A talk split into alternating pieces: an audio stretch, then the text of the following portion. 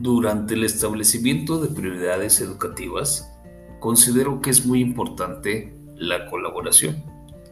De lo contrario, caeríamos en una imposición.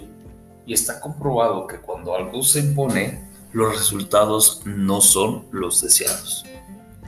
Desde mi punto de vista y con la experiencia basada en los años de servicio como director, es importante entender que la colaboración nos va a permitir ampliar el panorama de todas estas necesidades que atiende nuestra escuela.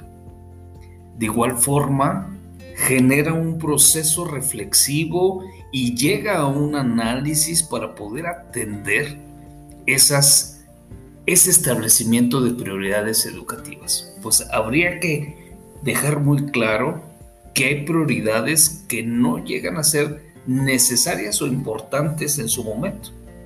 Es por ello que con base a la información que cada uno de los compañeros posee, se va haciendo esta estructura de las prioridades educativas. Cuando logramos integrar de manera colaborativa, genera un entusiasmo por parte de ellos, se integran más al trabajo, están emocionados, saben de qué se trata y pueden atender en cualquier espacio y en cualquier lugar, también en cualquier momento, sin la necesidad de que el director se encuentre en el centro educativo. Esto genera realmente un cambio de cultura escolar y un mayor impacto en las estrategias y en las acciones que se implementan dentro de cada ciclo escolar.